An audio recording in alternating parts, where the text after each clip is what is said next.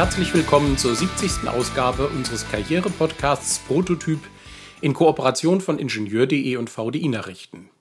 Seit September 2020 gibt dieser Podcast Karrieretipps, stellt interessante Persönlichkeiten und ihre Werdegänge vor und hilft so den Hörerinnen und Hörern bei wichtigen Entscheidungen in Karrierefragen. Für uns, das Team hinter diesem Podcast ist diese 70. Folge Grund, einmal Rückschau zu halten und die persönlichen Highlights aus fast drei Jahren Prototyp zu präsentieren. Mein Name ist Jens Billerbeck und die Moderatoren der 69 bisher veröffentlichten Podcasts sind meine Kolleginnen und Kollegen Claudia Burger, Wolfgang Schmitz, Peter Sieben und Peter Steinmüller. Begonnen hat alles am 17. September 2020 mit der Folge 1. Zu Gast Professor Gunther Olesch, lange Jahre Personalvorstand beim Elektronikspezialisten Phoenix Kontakt. Sie haben in, innerhalb der ganzen Jahre, man kann ja schon von Jahrzehnten sprechen, bestimmt viel gel gelernt und auch erlebt. Mhm. Ähm, nennen Sie doch bitte mal so das skurrilste Gespräch, das Sie vielleicht hatten. Das skurrilste nicht, aber das mir gut haften geblieben ist. Ich halte es für sehr wichtig, dass ambitionierte Leute Visionen haben. Wissen Sie, wie, wie Steve Jobs, wie Elon Musk, äh, die haben so Visionen, weil diese Visionen sind der Nordstern, die eigene Orientierung, die man sich gibt. Der Nordstern, da sind manchmal Wolken, man sieht ihn nicht, aber er ist ständig da, als orientiert. Und deswegen habe ich Leute, die sich nach vorne entwickeln wollen, auch immer gefragt, was ist ihre Vision im Leben? Ich sag mal, die normalste Antwort ist ja, ich will erstmal mich jetzt einarbeiten, dann sehen, äh, wie komme ich klar und mich dann weiterentwickeln. Die beste Antwort, die ich je bekommen habe, war, als ich gefragt habe, was ist Ihre Vision in zehn Jahren? auf ihrem Stuhl zu sitzen, Herr Osch. Das fand ich cool. Eingestellt. Selbstbewusst. Ja, eingestellt. Ja, das ist eine Vision. Ich sag mal, Visionen sind wie Sterne.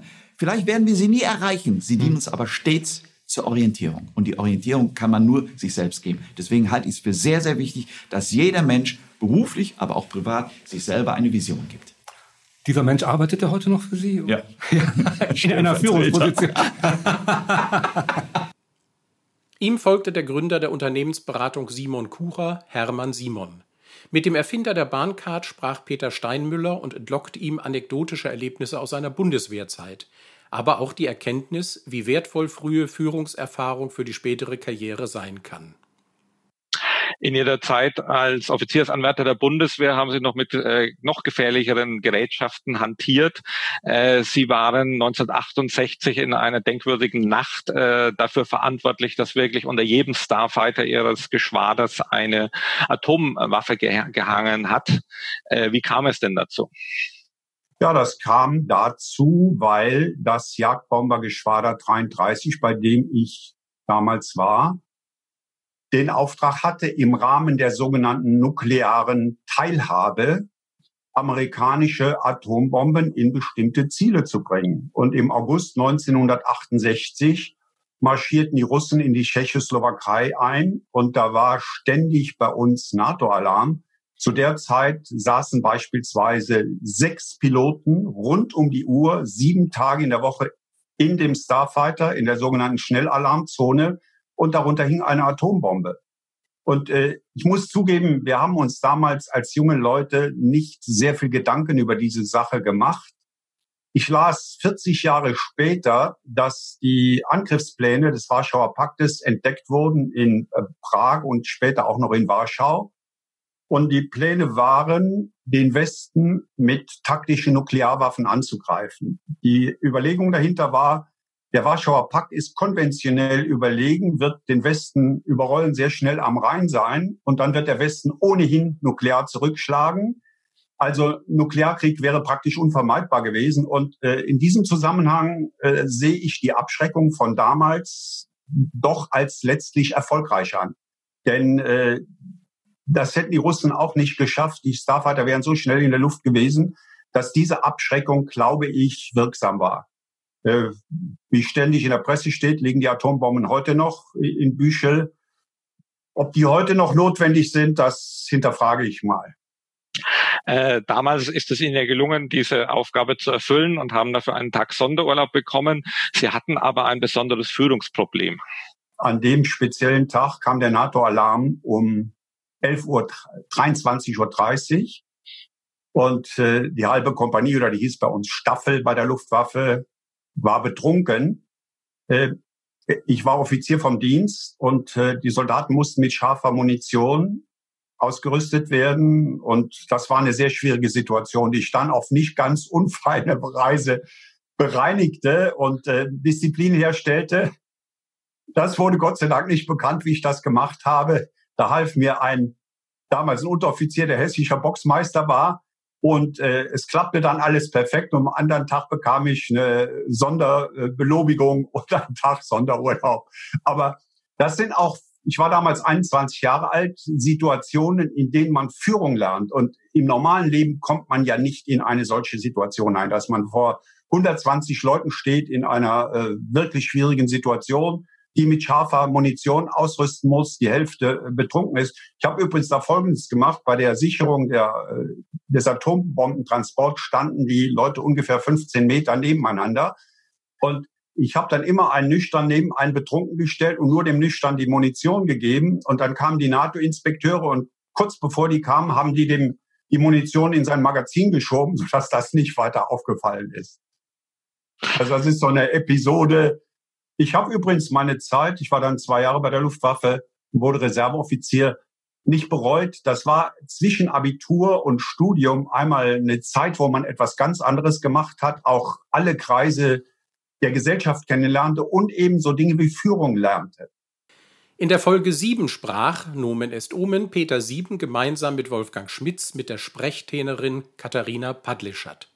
Sie gab wertvolle Tipps, zum Beispiel wie es gelingt, beim Reden so locker wie James Bond zu klingen, ohne dass es flach und einstudiert wirkt.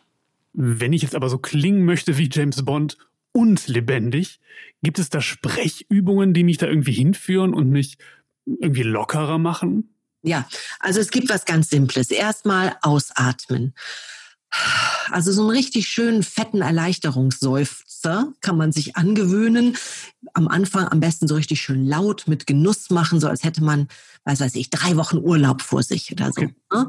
Das hat den Effekt, dass der Oberkörper sich entspannt, die Zwischenrippenmuskulatur sich wieder ein bisschen löst, die Halsmuskulatur, Kiefermuskulatur, all das, was so um die Stimme drumrum hängt in diesem Bereich, wird dann wieder ein bisschen lockerer den nächsten Atem dann einfach mal Richtung Bäuchlein schicken, also das Zwerchfell freilassen, nicht oben in den Hals reinatmen, sondern unten in den Körper.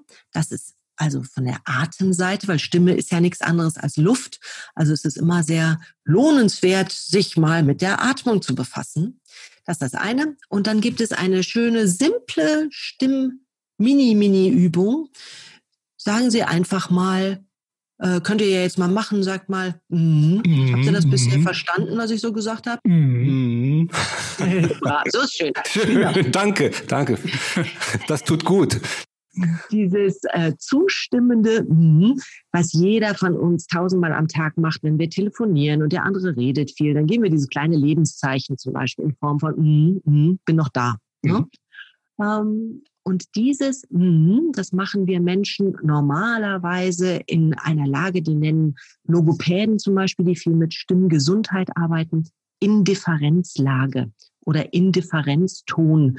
Manche sagen auch Eigenton dazu. Gibt so verschiedene Begriffe, ist alles das Gleiche.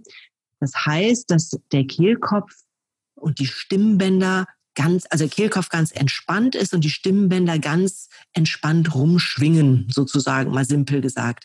Da ist ganz wenig Luftdruck dran. Die sind überhaupt nicht gestresst und der Kehlkopf sitzt so richtig schön faul auf der ähm, Luftröhre sozusagen. Ja, und das ist sehr gesund.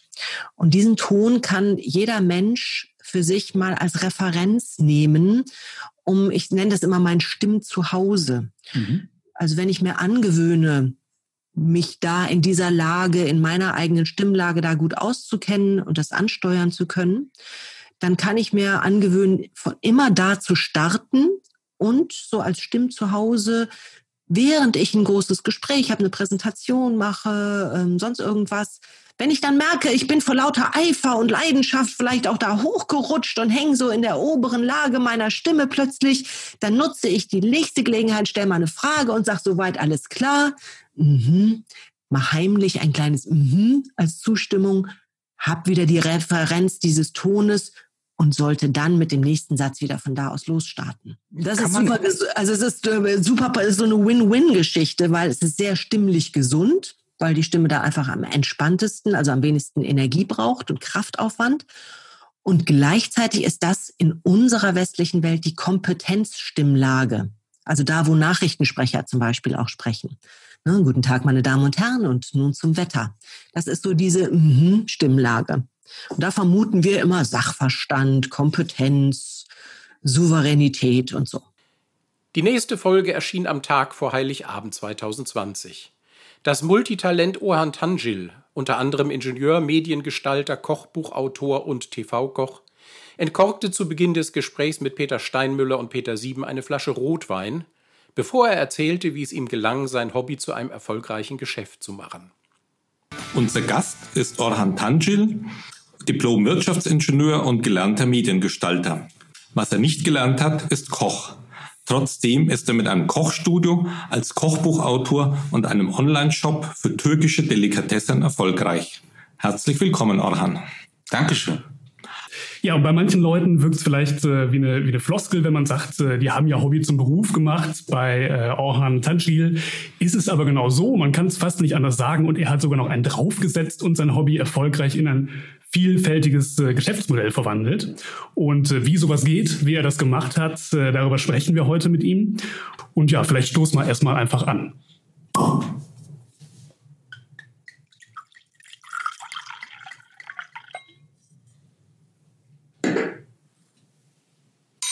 Zum Wohl. Vor neun Jahren hast du ja einen Meilenstein gesetzt, indem du äh, mit äh, Koch dich Türkisch und einem eigenen Verlag angefangen mhm. hast. Äh, wie kam denn dieser radikale Schritt äh, zustande? Äh, ich war ähm, persönlich ein bisschen, ähm, ja nicht müde, aber doch, äh, ich wollte was, ich, hat, ich bin neugierig und wollte wieder was Neues machen und hatte vorher in Jobs immer nur Teilbereiche gemacht. Also klar, Change Management, dann geht man in alle Abteilungen, präsentiert das, ist aber dann in dem Prozess gar nicht mehr so stark drin. War später mal im Vertrieb, dann habe ich zwar verkauft, aber war nicht in der Gestaltung oder in der Technik drin, das hat mir gefehlt. Und dann hatte ich ein Nebenprojekt laufen, ein Hobby, das Kochen, weil meine Mutter es mir nicht beigebracht hat ähm, und habe 2006 mit meiner Mutter zusammen äh, einen Videopodcast gemacht äh, der, den ich Koch Türkisch genannt habe. Und auch die Priorität war mehr die Neugierde an der Technik. Wie funktioniert Podcasting? Ich brauche Content. Was kann ich denn machen? Ah, dann mache ich doch mein Hobby mit meiner Mutter zusammen und nehme mir eine Kamera und mache einfach daraus Videos. Und dann äh, muss ich das hier irgendwie noch veröffentlichen. Und dann habe ich da angefangen mit dem Bloggen. Also mit Serendipity. Das war der erste Blog, das erste Blogsystem, was es so gab. Und dann ähm, äh, war die Neugierde äh, Technik und Essen, also beides zusammen wieder, wie bei den anderen Themen eigentlich auch. Und dann, ähm, ja, 2011 äh, war dann die Phase, wo unser erstes Kind geboren ist. Und meine Frau und ich dann auch müde waren der alten Jobs. Sie hat auch Textildesign gemacht, hat immer äh, Kollektionen für Modelabels äh, entworfen. Da gab es von vier bis zwölf Kollektionen pro Jahr. Das heißt, man muss immer in so einem kreativen Laufrad sein. Das ist auch anstrengend, da ist man auch 10, 12 Stunden beschäftigt. Und wenn dann so ein Kind da ist, mhm. dann denkt man auf einmal an andere Dinge und dann sagt man sich so, jetzt cut, wir machen was Neues und überlegen uns ein System, was die nächsten Jahre, Jahrzehnte standhaft bleiben kann. Und daraufhin habe ich das äh, älteste Medium, was es gibt, das Buch, sozusagen neu erfunden und gesagt, das müssen wir jetzt machen, weil das ist das Medium, was am längsten überlebt. Einige andere Medien sind dann weg, wenn man den Stecker zieht. Und darauf haben wir den Kochbuchverlag, äh, Deutschverlag gegründet und äh, haben gesagt, jetzt machen wir erstmal Bücher. Also das war das Grundgerüst. Alles andere drumherum hat sich, hat sich nicht laut Businessplan entwickelt, sondern mehr so die, durch Anforderungen. Zum Beispiel, wie Herr Steinmüller bei mir reinkommt in, in den Laden und sagt, ich habe das Buch, jetzt will ich auch einen schönen Wein haben. Wo gibt's denn diesen schönen Wein? Und dann fängt der Orhan an, die zu besorgen und jetzt haben wir den größten Online-Shop für türkischen Wein in Deutschland. Reinhard K. Sprenger ist Deutschlands meistgelesener Management-Trainer. Im Gespräch mit Peter Steinmüller ging es ihm um die Kernthese, Manager müssen streiten, nicht schmusen. Doch vorab berichtete er auch Persönliches. Zum Beispiel, warum es mit seiner Karriere als Rockstar nicht geklappt hat, trotz einer gemeinsamen Tournee mit Tina Turner. Bevor Sie zum laut Spiegel meistgelesenen Management-Autor Deutschlands aufstiegen, hatten Sie ein anderes Berufsziel, nämlich Rockmusiker zu werden. Wie verlief denn diese Karriere? Es äh, ging los damals etwa als 16-Jähriger, wo ich dann unbedingt Gitarre spielen wollte. Vorbilder wie der sozialistische Liedermacher Franz Josef Degenhardt spielte damals eine große Rolle, Hannes Wader, Dylan Donovan. Und dann äh, begann ich, äh, schon bald in einer Band zu spielen. Der erste Verstärker war noch ein Radio wo ich äh, eine, Gitarre, eine, Gitarre mit dem Tonabnehmer ähm, reinsteckte und es klang ganz furchtbar wunderbar verzerrt. Und dann habe ich etwas gemacht, als dann äh, ich mit etwas äh, besseren Musikern zusammenspielte, was viele andere Bands im Ruhrgebiet nicht gemacht hatten. Nämlich ich bin in ein Studio gegangen, habe äh, zwei Songs aufgenommen und bin dann zu einer Plattenfirma gegangen und äh, plötzlich hatte ich einen Plattenvertrag. Äh, das war ja super. Und äh, wie ging es dann mit dem Plattenvertrag weiter? Ja, es, äh, wir haben dann eine Platte gemacht und äh, wie es sich begab, das war in Köln bei den EMI-Studios. Und zu diesem Zeitpunkt äh, kam gerade Tina Turner, die auch äh, im, bei der EMI unter Vertrag stand, vorbei konnte sich damals keine amerikanischen Musiker erlauben und hörte uns im Studio und hat uns dann gefragt, ob wir mit ihr eine kleine Europatour Anfang der 80er machten, also genau 82. Und da sind wir dann ähm, mit ihr durch etwa was, neun, zehn Städte ähm, ähm, gefahren und haben dort äh, Konzerte gemacht. Das war eine großartige Erfahrung, ja. So richtig mit Sex and Drugs und Rock'n'Roll? Äh, nicht so, wie man sich das idealerweise vorstellt. Also die Groupies standen nicht Schlange für die damalige Zeit. Allerdings der ein oder andere Joint äh, kreiste schon, ja. Okay. Äh, vorher bereits äh, hatten Sie ja auch eine äh, denkwürdige Karrierestation, von der, glaube ich, die wenigsten wissen, die Sie als Management-Autor schätzen. Sie haben nämlich am Schauspielhaus in Bochum mit Herbert Grönemeyer in der Band gespielt. Ja. War damals schon dessen großes Talent erkennbar? Nein, nein, nein, nein. Also wir kannten uns eigentlich gar nicht. Wir saßen oder standen alle im, im Orchestergraben und ich spielte halt Gitarre. Ein anderer meiner Band spielte Schlagzeug und da saß dann eben auch einer am Piano, den alle Herbie nannten. Und äh, mehr, mehr war nicht. Und ich habe äh, Herbert Grönemeyer vor ein paar Wochen mal wieder im Flugzeug getroffen. Wir saßen nebeneinander. Und der konnte sich noch sehr gut an die Zeit erinnern, aber nicht mehr an mich. Umgekehrt konnte ich mich an ihn erinnern. Okay, äh, Sie produzieren immer noch CDs, da kommen wir nachher nochmal dazu. Ein aktueller Song von Ihnen heißt Männer sind von gestern. Da habe ich mich natürlich gefragt, ist das eine späte Antwort an, auf Grönemeyers Hit Männer? Nein, nein, nein, nein, ganz im Gegenteil. Also äh, der ist sowieso unerreicht, dieser Song von Grönemeyer. Nein, es ging mir im Wesentlichen darum, äh, dieser furchtbar humorlosen Debatte, äh, Frauenquote, Frauenförderung, Männerdiskriminierung eine, eine kleine selbstironische Note zu geben. Und äh, da ich mit meiner Band, ähm, wir sind ja vier Männer, vier, so wollen Exemplare toxischer Männlichkeit, wollen wir uns selbst ein bisschen auf die Schippe nehmen und haben dann diesen Song gemacht. Folge 24 im August 2021 beschäftigte sich mit der problematischen Rolle von Narzissten in Managementpositionen. Die Wirtschaftsingenieurin Viktoria Berg Mitherausgeberin einer einschlägigen Studie, schilderte Claudia Burger und Peter Sieben, warum Narzissmus zwar helfen kann, hohe Managementpositionen zu erreichen, dann aber doch für das Unternehmen meist zur Gefahr wird. Es gibt ja in Top-Manager-Kreisen oder auch in, in Spitzenpolitiker-Kreisen durchaus prominente Köpfe, denen man zumindest so eine latente Tendenz zum Narzissmus nachsagt. Also ich denke jetzt mal an so Leute wie ähm, Elon Musk oder, oder Steve Jobs oder vielleicht Gerhard Schröder oder so. Wie, wie siehst du da einen Zusammenhang? Also du hast ja genau das untersucht, ne? Narzissmus in, in Führungsetagen. Gibt es da einen Zusammenhang zwischen so einem Karriereweg und so einer gewissen Neigung? Ja, durchaus. Da, da, fallen mir mehrere Gedanken ein. Ich versuche die mal strukturiert hier äh, loszuwerden. Also eine Sache, äh, die wir tatsächlich in unserer Studie äh, herausgefunden haben, da haben wir äh, knapp 10.000 äh, Deutsche untersucht in der kompletten Bevölkerung und dann auch einmal den äh, Fokus auf Unternehmen reingelegt. Und dort konnten wir tatsächlich sehen, dass je höher man in der Hierarchie kommt, also vom Angestellten zur Führungskraft bis hin zum C-Level, die äh, narzisstischen Verhaltensweisen deutlich zunehmen. Also wenn wir innerhalb des Unternehmens schauen, dann sind die Personen äh, am narzisstischsten, die sozusagen am weitesten oben in der Hierarchie sind. Das ist der erste Gedanke. Und der zweite Gedanke, hm, du hattest ja gefragt, hm, wie, wie passt das jetzt zusammen? Gibt es da Tendenzen? Wenn man da in die aktuelle Führungsforschung schaut, ist es sogar ganz interessant. Da gibt es nämlich ganz viele Studien zu.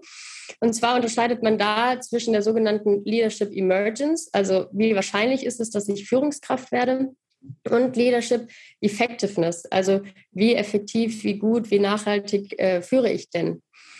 Und Leadership Emergence, also wie schnell werde oder wie wahrscheinlich werde ich Führungskraft, korreliert tatsächlich sehr stark positiv mit einem ausgeprägten narzisstischen Verhalten. Und das ist erstmal erschreckend, oder? Weil das sagt ja aus, dass äh, Personen, die narzisstisches Verhalten an den Tag legen, erstmal eher ähm, Führungskraft werden als äh, Personen, die das nicht anhaben.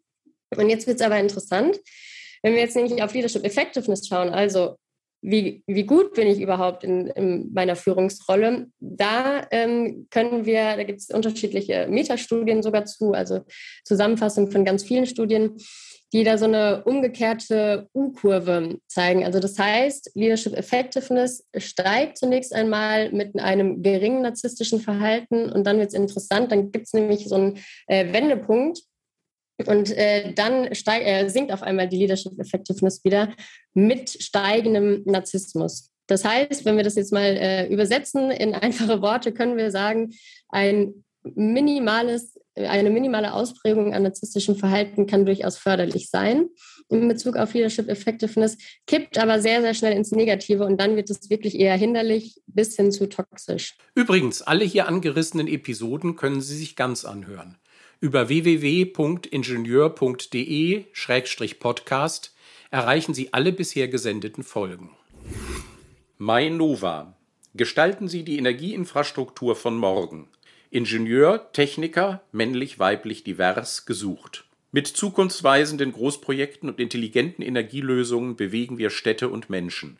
Mainova bietet Ingenieuren, Technikern, männlich, weiblich, divers, vielfältige Möglichkeiten, attraktive Leistungen und verlässliche Rahmenbedingungen mit Raum für persönliche Entwicklung. Jetzt bewerben. Ein Erkenntnis-Highlight war am 16. September zum ersten Jahrestag des Prototyp-Podcasts das Gespräch von Peter Steinmüller mit Oliver Maaßen, Personalvorstand beim Werkzeugmaschinenbauer und Laserspezialisten Trumpf.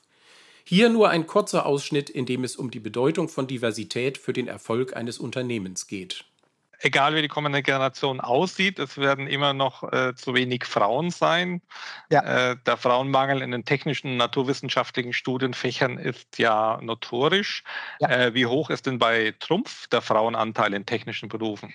Also wir haben ungefähr 25 Prozent Frauen im Unternehmen, ein Viertel. Das reicht uns natürlich auch nicht. Ähm, wir hätten auch gerne mehr. Wir tun da auch viel für. Also die ganze Frage von MINT äh, frühzeitig, und ich rede nicht von den Schulabgängern, sondern ich rede von den Kindergärten, mhm. dort das Thema Technik zu bespielen. Ähm, wir sind sehr stark engagiert in der Wissensfabrik und sonstigen äh, Dingen, die das versuchen, wirklich den jungen Menschen näher zu bringen und besonders eben die Mädchen die jungen Frauen zu begeistern für die MINT-Fächer. Das ist ein, ein äh, klarer Auftrag, den wir als Unternehmen uns auch angenommen haben. Und ich würde immer lieber bei gleicher Qualifikation eine Frau einstellen und befördern, damit wir schlicht und ergreifend den Anteil der Frauen im Unternehmen erhöhen möchte aber auch dazu sagen, ich rede über Vielfalt und Diversität und das ist natürlich nicht nur Frauenförderung, sondern das geht genauso in alle anderen Aspekte der Vielfalt hinein, also ethnische Herkunft, Religion, geschlechtliche Orientierung etc. sind Themen, die wir uns genauso anschauen müssen, wo wir auch bunter werden wollen, mehr Vielfalt im Unternehmen haben wollen. Und ich habe jetzt mit Sicherheit politisch unkorrekt ein, zwei Aspekte von Diversity vergessen und den Tisch fallen lassen. Ähm, Sie hatten ja beim äh, anderen Gespräch, äh, wo wir beide dabei waren, gesagt, wenn wir bunter werden, dann wäre also in uns, unseren Unternehmen, also allgemein, nicht nur auf Trumpf bezogen, dann werden wir auch wirklich erfolgreicher. Ja. Aber woher kommt denn dieses Jungtim zwischen Diversität und Erfolg? Also erstmal kann ich es wissenschaftlich belegen, denn es gibt diverse Studien mittlerweile, die eins zu eins nachweisen, dass diverse Teams, also Teams, die aus unterschiedlichen Komponenten zusammengestellt sind, erfolgreicher sind, und zwar durch alle Funktionen, durch im Vertrieb, in der Entwicklung, in HR, als Teams, die tendenziell selbstähnlich sind. Und äh, ich erlebe das auch so. Also in dem Moment, wo ich mein Management-Team, das ich hier vor Ort vorgefunden habe, aufgebrochen habe und Typen hineingesetzt habe, die gar nicht klassisch in HR groß geworden sind, sondern zum Beispiel in der Produktion oder ganz woanders, merke ich, dass unsere Diskussionen viel belebender sind, diverser sind, unterschiedlicher sind, aber wir am Ende auch einen besseren Output erzielen. Und das, glaube ich, gilt für alle Unternehmen und für Trumpf im Speziellen. Da wollen wir weiter investieren. Jetzt sind Sie ja mit den, in den 70 äh, Ländern nicht unbedingt nur in Staaten vertreten, wo Diversität als Trumpf, also jetzt, äh, ein unfreiwilliges Wortspiel, als ja. Trumpf gilt. Äh, ist es dann äh, je nach Region verschieden, wie viel äh, Wert Sie auf Diversität legen? Also wir versuchen es überall und manchmal auch mit klaren Signalen. Wir haben äh, bis vor ein paar Monaten in der Türkei eine CEO gehabt unserer türkischen Gesellschaft, eine Frau. Und die hat da richtig zu kämpfen gehabt hat das toll gemacht und erfolgreich, ist jetzt nach Deutschland wieder zurückgekehrt, um hier eine weiterführende Aufgabe zu übernehmen. Also man muss dann auch schon mit viel Symbolkraft versuchen, das entsprechend zu stärken. Aber Sie haben natürlich recht, wir sind in Ländern aktiv, wo es teilweise unvorstellbar wäre, dass Frauen äh, in, im gleichen Maße Karriere machen, wie wir das in Deutschland tun. Und da wieder den Stachel zu löcken, auch unseren Einfluss zu nutzen, politischen Einfluss, aber auch indem wir es im Unternehmen anders machen, das ist schon auch ein Ziel, das uns beschäftigt. Tipps für Vortragsredner hielt dann in Folge 27 der Sprechercoach und gelernte Schauspieler Michael Rossier im Gespräch mit Peter Steinmüller bereit. Seine Rezepte gegen Lampenfieber sind vielfältig. Im folgenden Ausschnitt geht es um das leidige Problem, was mache ich mit meinen Händen? Sie hatten ja schon das Thema mit den Händen angesprochen und äh, Ihre Bücher nehmen ja auch immer wieder Fahrt auf, wenn Sie da äh, die, äh, das klassische Rhetoriktraining ansprechen. Äh, was hat denn oder woran liegt denn quasi äh, Ihr Widerwille äh, gegen die Tipps, wo ich meine Hände jetzt hinhalten soll? Wenn Sie jetzt auf der Bühne stehen und denken die ganze Zeit an Ihre Hände, dann können Sie sich nicht mehr auf das konzentrieren, was ich sage. Und Herr Steinmüller, das würde mich ärgern. Wenn Sie mit mir reden, konzentrieren Sie sich bitte auf mich und was Sie sagen wollen und nicht auf Ihre Hände. Sie sind nicht als Ballettlehrer engagiert. Ja? Was die Hände machen, ist vollkommen egal. Die Körpersprachetrainer haben einen wichtigen Satz und der lautet, der Körper kann nicht lügen. Wenn das aber stimmt, können Sie mit Ihren Händen nichts falsch machen. Sie können sie in der Hosentasche haben. Das ist jetzt nicht ungünstig, das ist nicht günstig, das sieht nicht schön aus. Aber falsch, wäre das falsch? Wir bemerken die Hände ja nur, weil wir uns plötzlich zum ersten Mal auf unsere Hände konzentrieren und denken, was machen denn die Hände? Und mein Tipp ist, die Hände schnell vergessen.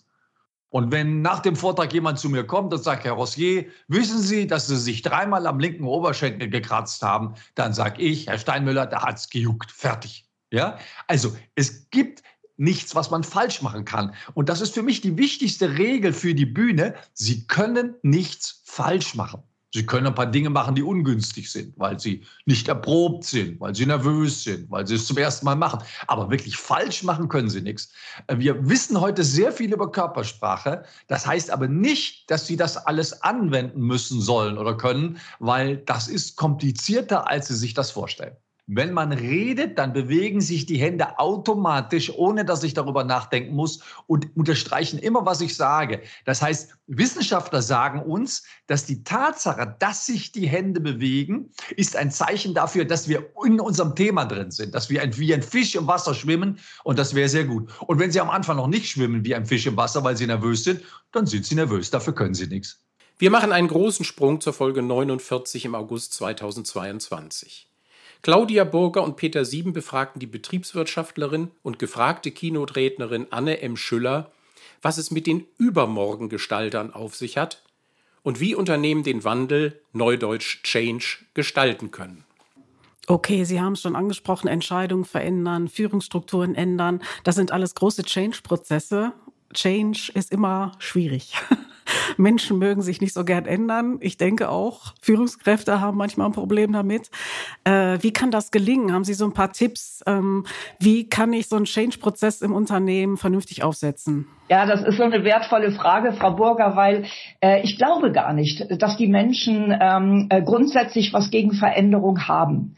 Ja, also eine Veränderung ist natürlich immer ein Stück weit mit einem Risiko verbunden. Ich weiß ja noch nicht, wie das Bessere dann in Zukunft sein wird. Ja, das hab, das heißt, ich habe so diffuse Ängste. Also das kann schon passieren. Aber ich habe eben auch diese Menschen, denen das bessere Neue so viel wichtiger ist als das Alte, äh, weniger Gute, dass sie äh, nach diesem besseren Neuen streben. Das ist ein Typ Mensch. Ja, das ist eben dieser Vorreiter, der Innovator, der Pionier, die Vorhut, wie auch immer wir, wir sie nennen wollen. Und davon gibt es in jedem Unternehmen. So. Und die klassischen Change-Prozesse, die sind so mühsam, weil sie falsch laufen. Ja, das heißt, eine Entscheidung wird oben getroffen und dann wird sie über die Mitarbeiter ausgerollt. Ja, also was für ein Wort schon, ausgerollt, ja, aus, äh, wo man was ausrollt, da sind die Leute platt. Ja, was will ich von so einem Menschen dann überhaupt noch erwarten? Das heißt, ich zwinge den praktisch zu einem Change, der oben beschlossen worden ist. Auch der Weg und die Ziele, die sind ja oft schon beschlossen und auch die Vorgehensweise und Mitarbeiter werden jetzt quasi gezwungen, sich da reinzufügen. Das mögen die Leute nicht. Zwang mögen die Leute nicht. Ja, das heißt, wenn ich die selbst mitmachen lasse, wenn die selbst Initiatoren der Veränderung sind, dann tragen die sogar Veränderungen mit, die beschwerlich sind, weil sie sich dazu selbst entschieden haben. Das ist eine ganz andere Art, ein ganz anderes Mindset der Vorgehensweise. Ja, das heißt, meine Change-Prozesse, die laufen eben so, dass ich sage, Veränderung muss sein. Äh, kontinuierliche Verbesserungen sind immer einfacher zu handeln, kleine Verbesserungsschritte als der ganz große Sprung. Und ich habe eben in jedem Unternehmen, ich sag mal so eine Vorhut von über den Daumen 10 Prozent. Und die muss ich für die Veränderung begeistern. Und die arbeiten an der Veränderung mit. Und den anderen sage ich, Zunächst braucht ihr noch gar nicht dabei zu sein. Ja, wir lassen erst die Vorhut ins Neuland gehen. Ja, die springt über den wilden Fluss in den Dschungel und guckt mal, welche Chancen wir haben. Und die kommen zurück und bauen Trittsteine. Und dann gibt's eine frühe Mehrheit, sobald die heil zurückkommen und äh, zu schwärmen beginnen von den Möglichkeiten in Neuland, dann gehen die über die Trittsteine. Das ist die frühe Mehrheit.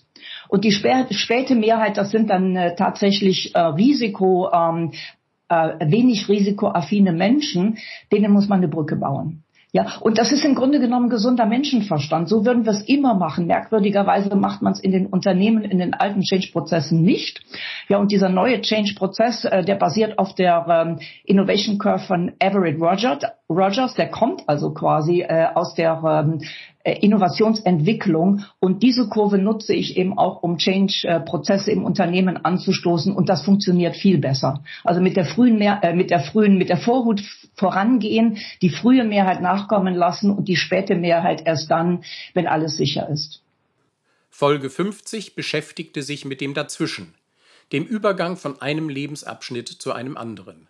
Cornelia von Velasco, erfahren im Coaching von Führungskräften, erläuterte Wolfgang Schmitz und Peter Sieben, wie es gelingen kann, sein Leben in neue Bahnen zu lenken und dafür den wichtigen ersten Schritt zu tun.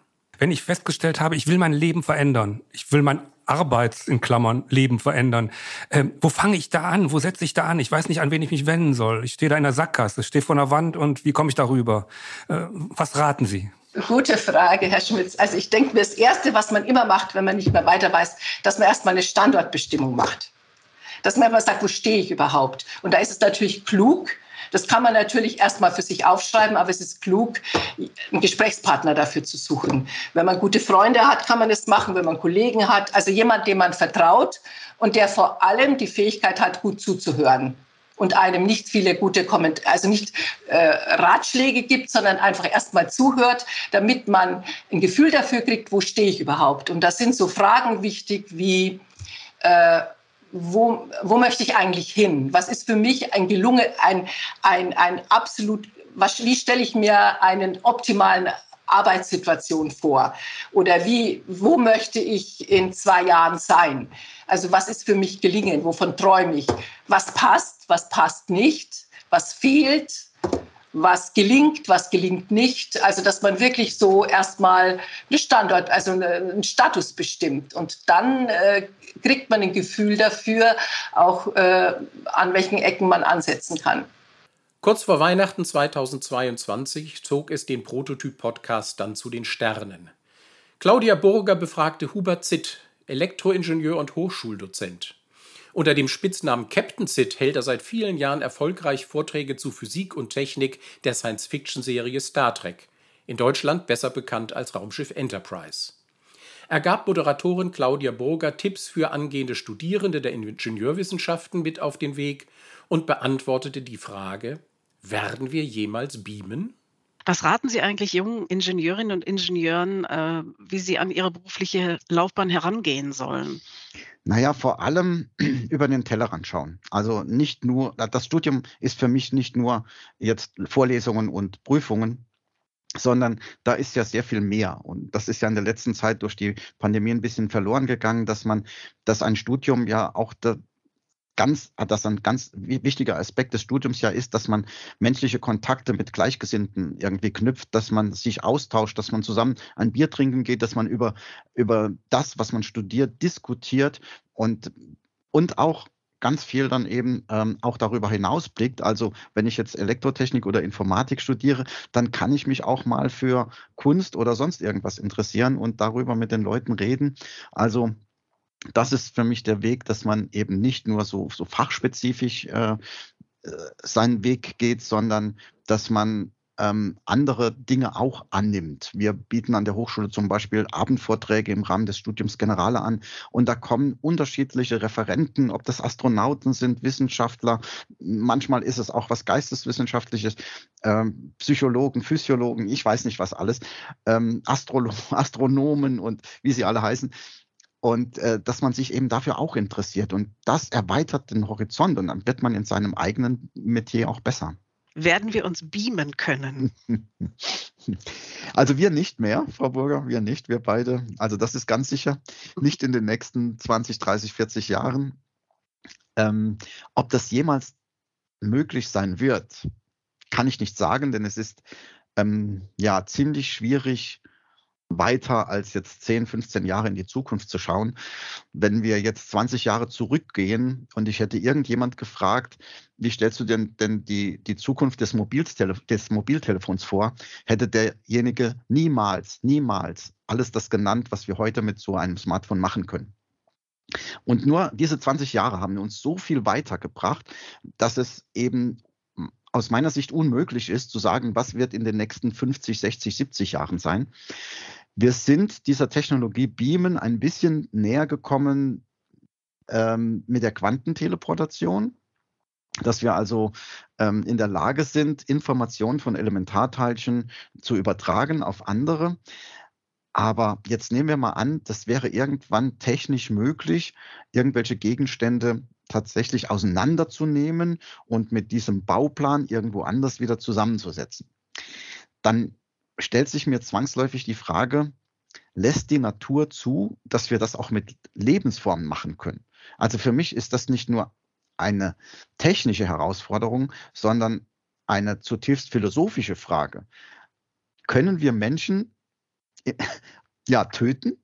Das würde das ja bedeuten. Mhm. Sie wären ja dann nicht mehr da. Ich hätte sie zerlegt.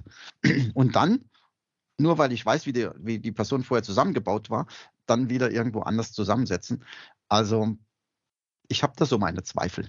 Liebe Hörerinnen und Hörer, wir stehen am Ende dieser Folge mit Highlights aus 70 Folgen Prototyp. Alle lassen sich auf den einschlägigen Plattformen nachhören. Wir verabschieden uns nun in eine kurze Sommerpause.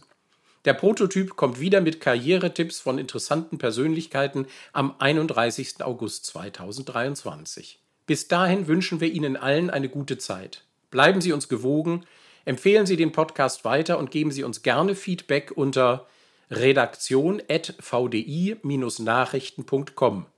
Stichwort Prototyp im Betreff.